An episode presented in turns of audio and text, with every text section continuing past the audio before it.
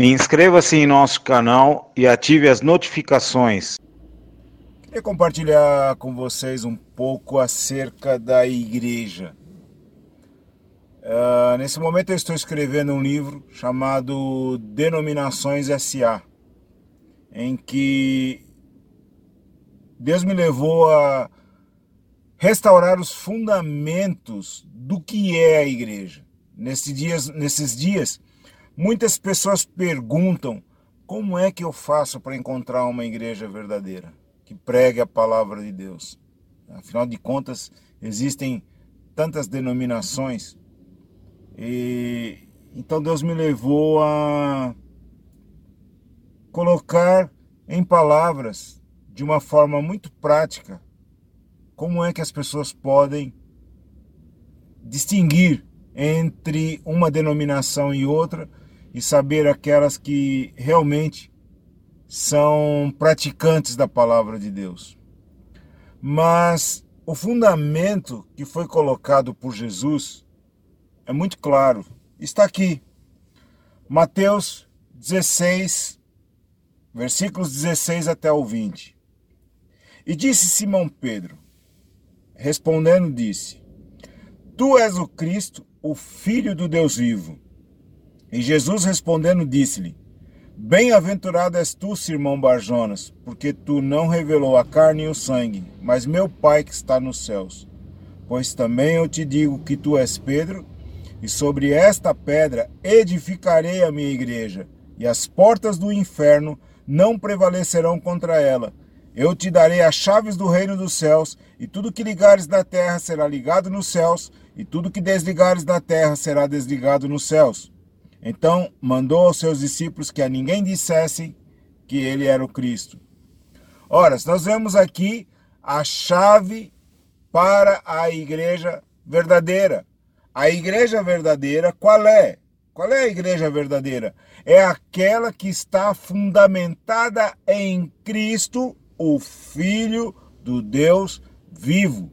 E Jesus disse a Pedro: sobre esta pedra, qual pedra? Pedro, não, a pedra que é Cristo, o Filho do Deus vivo. Eu edificarei a minha igreja sobre mim. Sobre mim eu edificarei a minha igreja. Jesus Cristo é a pedra principal, a pedra da esquina. Está escrito. E ele diz: Sobre mim edificarei a minha igreja e as portas do inferno não podem prevalecer contra a investida da minha igreja. Então, Jesus disse que aquilo que esta igreja ligar na terra será ligado no céu. O que a igreja desligar na terra será desligado lá no céu. Não há dúvida nenhuma.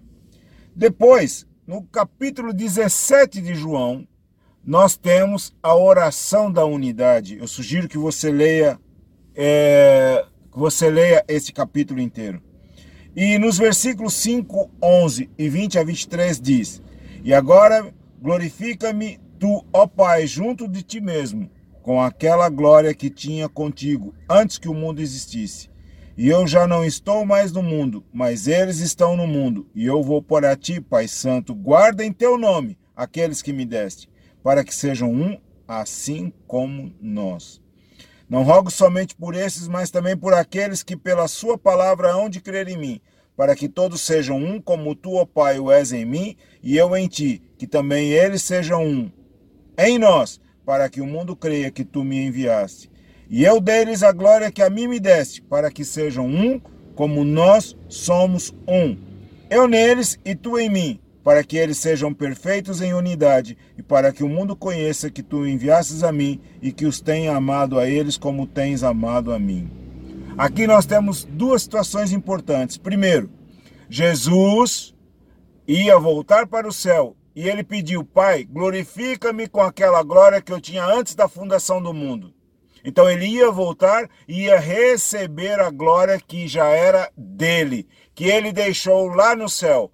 Porém, quando ele veio aqui para a terra, Deus lhe deu uma glória para viver aqui nesta terra como homem, 100% homem, mas sem pecado. E esta glória que Jesus tinha aqui na terra, ele deixou para a igreja. Então, a palavra de Deus diz que os mesmos sinais que foram feitos por Jesus aqui na terra, nós faríamos os mesmos sinais e nós faríamos ainda maiores do que aqueles. Porém, Jesus disse que nós devemos ser um. Essa é a oração de Jesus, para que o mundo creia que ele foi enviado. Nós temos, recebemos de Jesus Cristo uma chave importante. Fomos edificados sobre ele. A igreja está edificada sobre ele. E nós podemos. As, as portas do inferno não prevalecem contra a investida da igreja de Cristo. E Jesus ainda nos deu a sua glória, o seu poder e a sua autoridade, para que nós fizéssemos os mesmos milagres, as mesmas obras que ele fez e ainda maiores. Porém, nós devemos ser um. E é isto que está faltando na igreja nos nossos dias: unidade. Unidade. Um grande abraço para vocês e que Deus os abençoe em nome de Jesus Cristo. Inscreva-se em nosso canal e ative as notificações.